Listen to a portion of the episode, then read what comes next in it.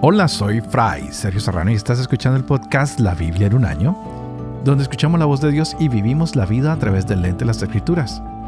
El podcast de la Biblia en un año es presentado por Ascension.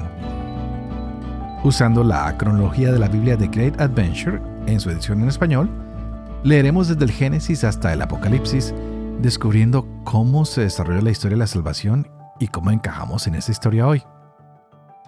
Estaremos mirando que Jacob y su familia ahora se encuentran en Egipto. Reciben tierras, pero sigue el hambre. El hambre está por todo el mundo. Jacob entra a la presencia del faraón, quien le pregunta cuál es su oficio y él responde que es el ser pastor de ovejas. Qué lindo que esta imagen del pastoreo es siempre lo que nos muestra el liderazgo en el pueblo de Israel. Es por eso que Jesús es el buen pastor. Más adelante lo iremos descubriendo, pero hoy Jacob ah, se presenta y dice que han habido momentos malos y buenos en su vida. Pues me imagino que es la misma respuesta que nosotros podríamos dar.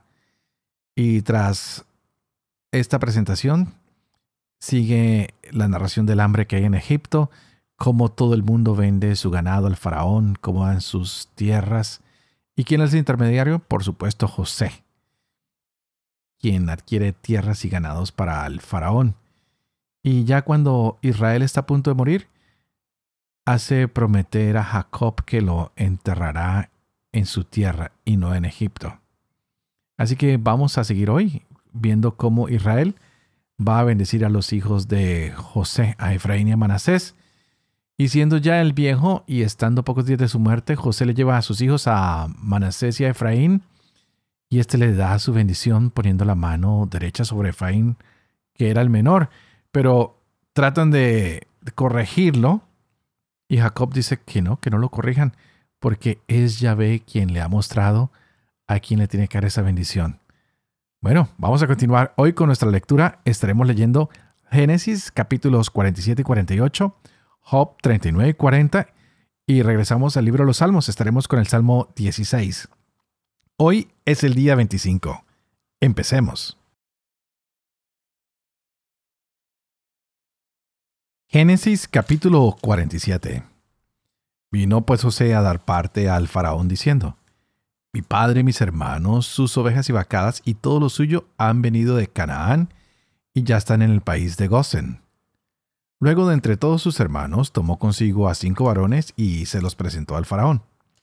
Dijo el faraón a los hermanos, ¿cuál es su oficio? Respondieron al faraón, pastores de ovejas son tus siervos lo mismo que nuestros padres. Y dijeron al faraón, hemos venido a residir en esta tierra porque no hay pastos para los rebaños que tienen tus siervos, por ser terrible el hambre en Canaán. Así pues, Deja morar a tus siervos en el país de Gosen. Dijo el faraón a José, que residan en el país de Gosen. Y si te consta que hay entre ellos gente capacitada, ponlos como pastores principales de lo mío. Jacob y sus hijos vinieron a Egipto donde José. El faraón rey de Egipto se enteró y dijo a José, Tu padre y tus hermanos han venido a ti. Tienes el territorio egipcio por delante, en lo mejor del país instala a tu padre y a tus hermanos. José llevó a su padre Jacob y lo presentó al faraón, y Jacob bendijo al faraón. Dijo el faraón a Jacob, ¿Cuántos años tienes? Respondió Jacob al faraón, Los años de mis andanzas hacen ciento treinta años. Pocos y malos han sido los años de mi vida, y no han llegado a igualar los años de vida de mis padres en el tiempo de sus andanzas. Bendijo pues Jacob al faraón y salió de su presencia. José instaló a su padre y a sus hermanos asignándoles una propiedad en territorio egipcio, en lo mejor del país, en el país de Ramsés, según lo había mandado el faraón. Y José proveyó el sustento familiar de su padre y sus hermanos y toda la casa de su padre. No había pan en todo el país porque el hambre era gravísima y tanto Egipto como Canaán estaban muertos de hambre. Entonces José se hizo con toda la plata existente en Egipto y Canaán a cambio del grano que ellos compraban y llevó José aquella plata al palacio del faraón.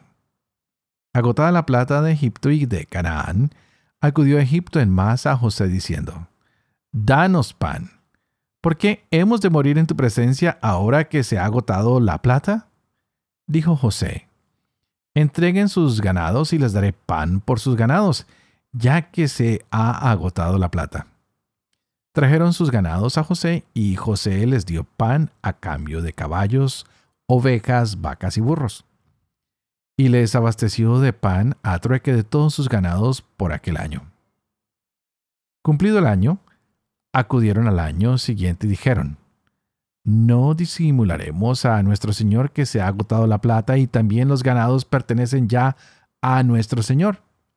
No nos queda a disposición de nuestro Señor nada, salvo nuestros cuerpos y nuestras tierras. ¿Por qué hemos de morir delante de tus ojos y así nosotros como nuestras tierras?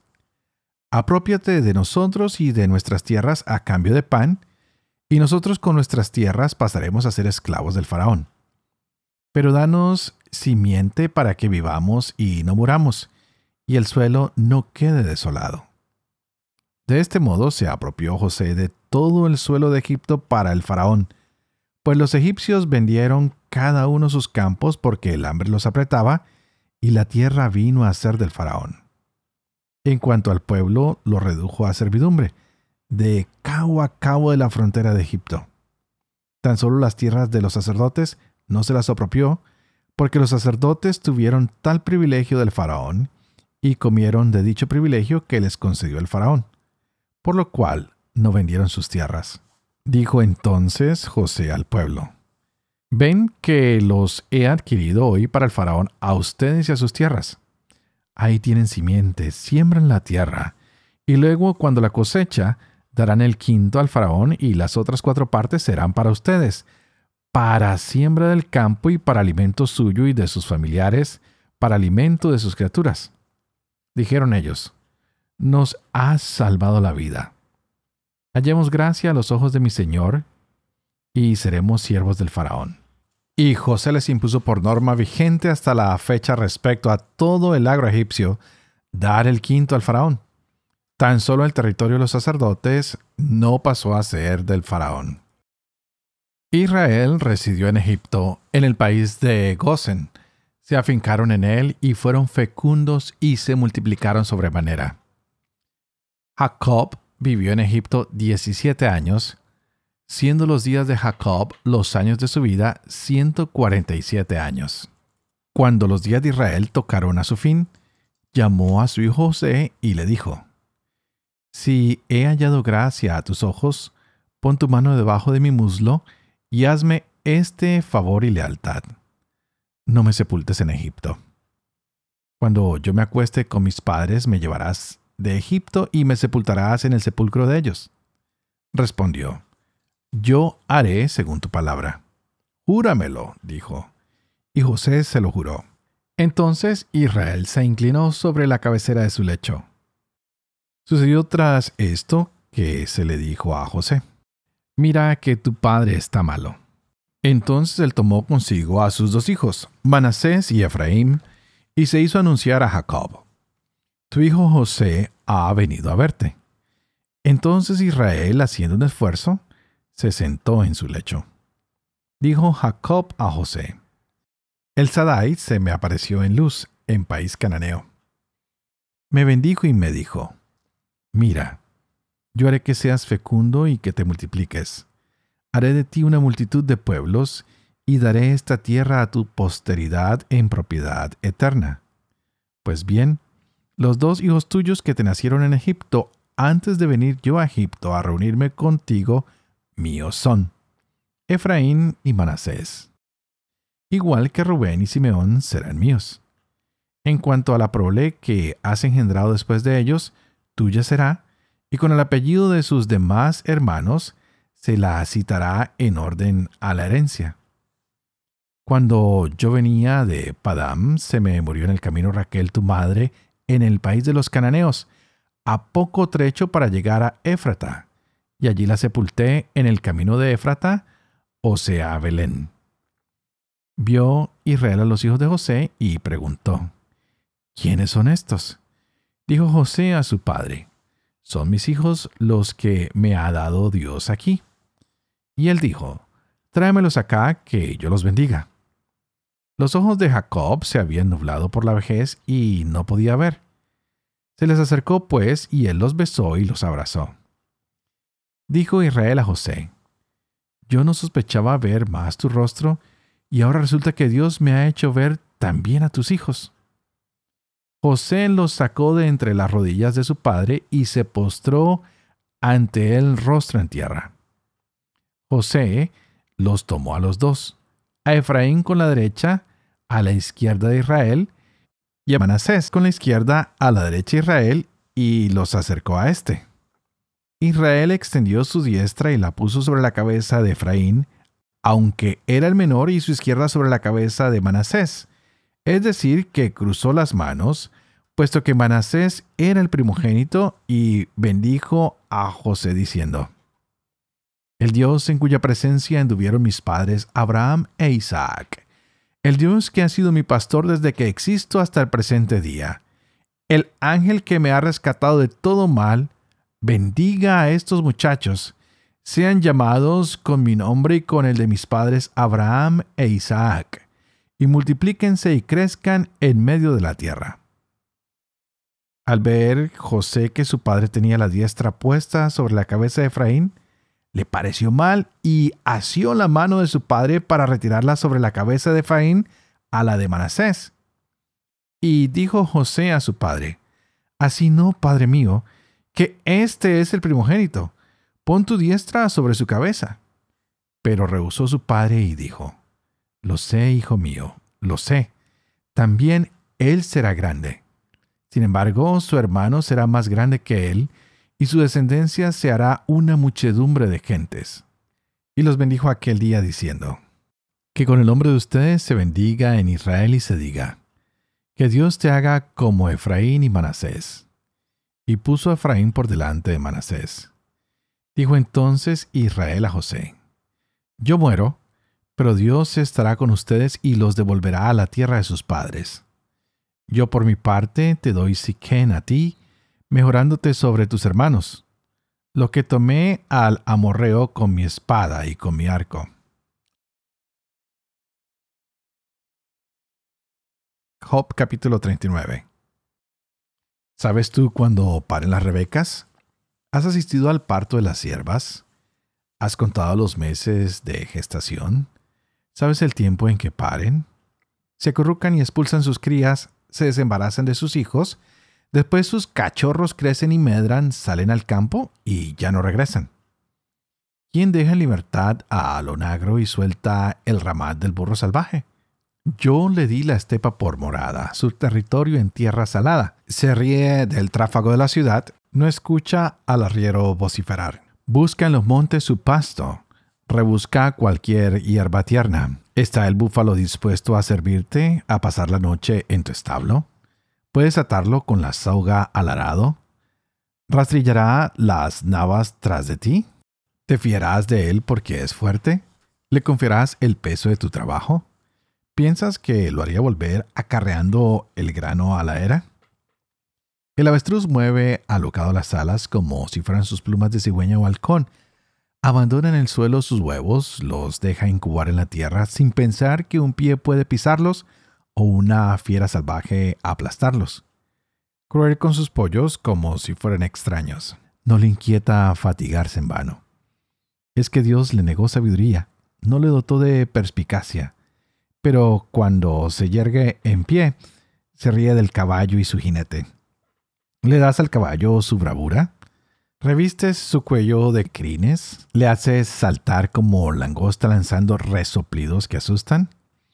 Piafa nervioso en el valle, se lanza brioso al ataque, del miedo se ríe, no teme, no retrocede ante el arma, en torno silban las flechas, lanzas llameantes y venablos, inquieto y nervioso devora el espacio, nadie lo sujeta al toque de trompeta. Suena la trompeta y responde con rolinchos, Lejos todavía barrunta la batalla, la voz de los jefes y el grito de guerra. Vuela el halcón porque tú le enseñas cuando despliega sus alas hacia el sur. ¿Se cierne a tus órdenes el águila y hace su nido en la altura? Vive y pernocta entre rocas, en picachos rocosos se esconde, desde allí vigila a su presa, de lejos la otean sus ojos. Sus pollos se nutren de sangre, donde hay muertos, allí está ella. Yahvé siguió diciendo a Job, ¿tiene más que decir el censor de Chadai? Que responda el acusador de Dios. Job respondió a Yahvé, hablé a la ligera, ¿qué replicaré? Mejor si me tapo la boca con la mano. Hablé una vez, no responderé. Dos veces, y nada añadiré. Yahvé respondió a Job desde la tormenta. Si eres valiente, ciñete los lomos, te voy a preguntar y tú me instruirás. ¿Quieres acaso violar mi derecho, condenarme para quedar absuelto? ¿Tienes un brazo como el de Dios, una voz potente como la suya? Cíñete pues de grandeza y majestad, vístete de gloria y esplendor, da rienda suelta a tu cólera, hunde de una mirada al arrogante, humilla de una mirada al soberbio, aplasta a los malvados donde estén, entiérralos juntos en el polvo, enciárralos aún en el calabozo. Entonces cantaré tu alabanza, tu diestra te ha dado la victoria. Ahí tienes a Behemoth, a quien hice como a ti, que se alimenta de hierba como las vacas. Mira la fuerza de sus lomos, el vigor de los músculos del vientre, se empina su cola como un cedro. Los nervios de sus muslos se entrelazan. Sus huesos son tubos de bronce, su esqueleto hierro forjado. Es primicia de las obras de Dios. Su autor lo amenazó con la espada, le vedó la región de las montañas. Y las bestias que en ella retosan. Se tumba debajo de los lotos, oculto en los carrizos del pantano. Los lotos lo cubren con su sombra, los sauces del río lo protegen. En caso de crecida, no se asusta, aunque un Jordán le llegue hasta la boca. ¿Quién lo agarrará por los ojos? ¿Le taladrará el hocico con punzones? ¿Pescarás con anzuelo a Leviatán? ¿Sujetarás su lengua con cordeles? ¿Le pasarás un junco por la nariz? ¿Traspasará su mandíbula con ganchos? te vendrá con largas súplicas y te hablará con voz humilde? ¿Hará contigo el trato de ser tu siervo de por vida? ¿Jugarás con él como un pájaro? ¿Lo atarás para la diversión de tus hijas? ¿Lo pondrán en venta los asociados? ¿Se lo disputarán los mercaderes? ¿Le acribillarás la piel con dardos? ¿Su cabeza con artes de pesca? Ponle la mano encima. Te acordarás de la lucha y no insistirás.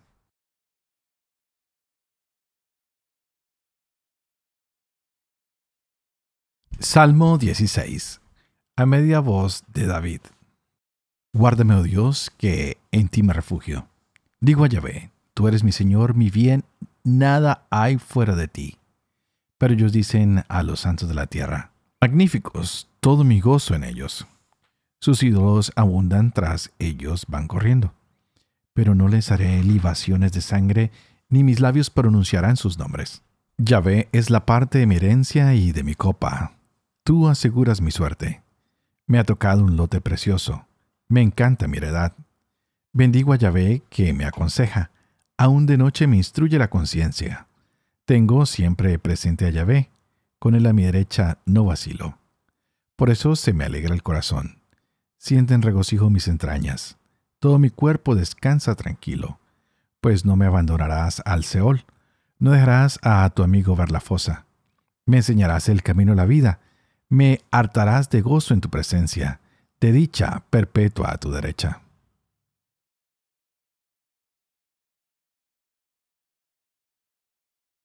Padre, amor y misericordia, te damos gracias por esta palabra que nos regalas en este día.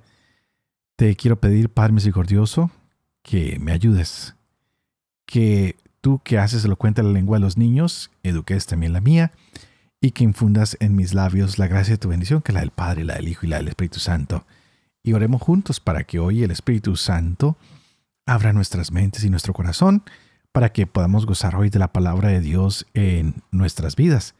Estamos de regreso con los salmos y este es sin duda un salmo magistral donde viene tal vez el rey David a decir que el Señor es nuestro bien y que no hay nada fuera de él. ¿Será que tú y yo podemos decir eso? Que hemos puesto nuestra confianza en Yahvé y que todo lo que hacemos y todo lo que pensamos está puesto en sus manos? ¿Qué opinas? ¿Qué opinas tú de eso hoy? Porque Job, aunque es un hombre de fe, está hoy tiene un pequeño problema, una pequeña confrontación con Yahvé y está haciéndole reclamos. A veces nosotros también levantamos nuestra voz en contra del Señor y reclamamos por la suerte que nos ha correspondido o por la situación que estamos viviendo. Uso la palabra suerte porque es algo coloquial en nuestro lenguaje español y hablamos de eso, pero realmente por la vida o las bendiciones o no bendiciones que estamos recibiendo es que a veces le reclamamos al Señor. Pero también tenemos que preguntarnos qué es lo que pasa. Pues muchos de estos hombres que están hablando con Job, sus tres amigos, y ahora este que estaba ahí presente, están pensando que todo el sufrimiento de Job es por culpa de sus errores. Y vemos que Job dice, no, no he cometido ningún error. He sido un hombre justo, he sido un hombre fiel a Dios. Y cuántas veces tú que has sido fiel y justo a Dios, te pasan cosas y, no entiendes, ¿no? Siempre cuando estamos buscando la respuesta de que por qué cosas malas pasan a gente buena, venimos al, al libro de Job y nos damos cuenta que a veces Satanás está haciendo su obra y haciendo que las cosas no florezcan y que nos vaya mal, pero no es que Dios lo haya causado. Muchas veces las cosas malas que pasan en nuestra vida es por nuestras malas decisiones, porque no hemos sabido discernir y hacer la voluntad de Dios en nuestras vidas o porque hemos tomado malas decisiones. Y si regresamos un poquito al libro del Génesis, wow, hoy es muy interesante. Jacob frente al faraón. Y por supuesto, su identificación como un pastor, como un hombre que ha venido simplemente porque hay hambre, porque hay necesidad, pero este hombre sabe que Yahvé es quien lo ha traído. Y ahora el faraón le ofrece que se pueda quedar, le ofrece tierras y Jacob se reconoce como ya un hombre viejo y que está cerca de su muerte. Wow, él se encuentra finalmente con ese hijo que había perdido, con ese hijo que había dado por muerto y no estaba muerto, estaba haciendo la voluntad de Dios, estaba en un plan de Dios que fue doloroso para él, sí, fue doloroso para su padre también.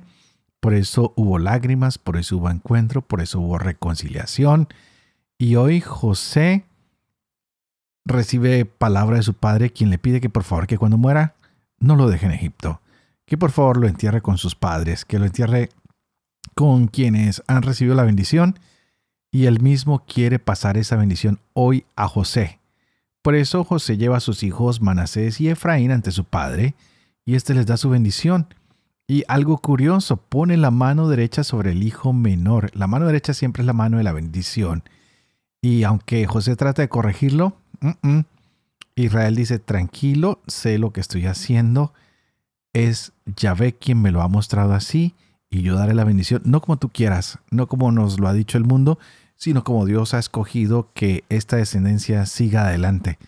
Y los dos recibirán bendiciones, pero, pero hay uno que recibirá más. Así que con este capítulo 48 del Génesis, nos damos cuenta de que Jacob da la bendición.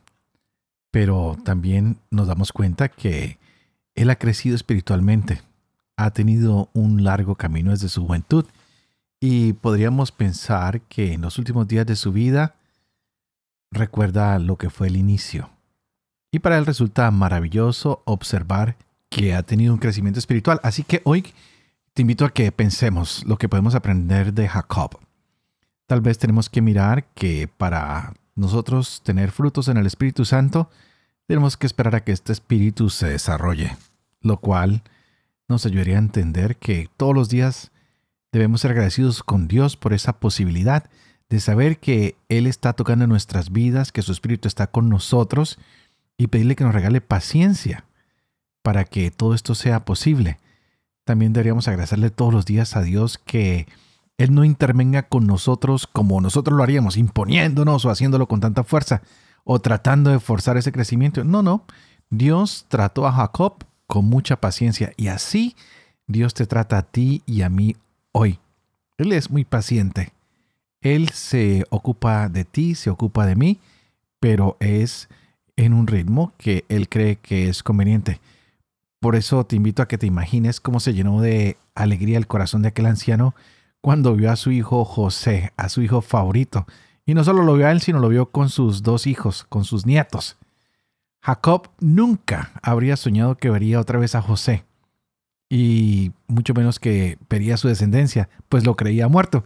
Sin embargo, hoy lo pudo ver elevado a un importante cargo y lo vio en Egipto, en el país que le iba a calmar el hambre. ¿Quién se iba a imaginar que Dios estaba actuando en el silencio de la vida de Jacob? ¡Wow! Ya Jacob era anciano y estaba a punto de morir, pero cobró fuerzas y se sentó cuando supo que su hijo estaba vivo.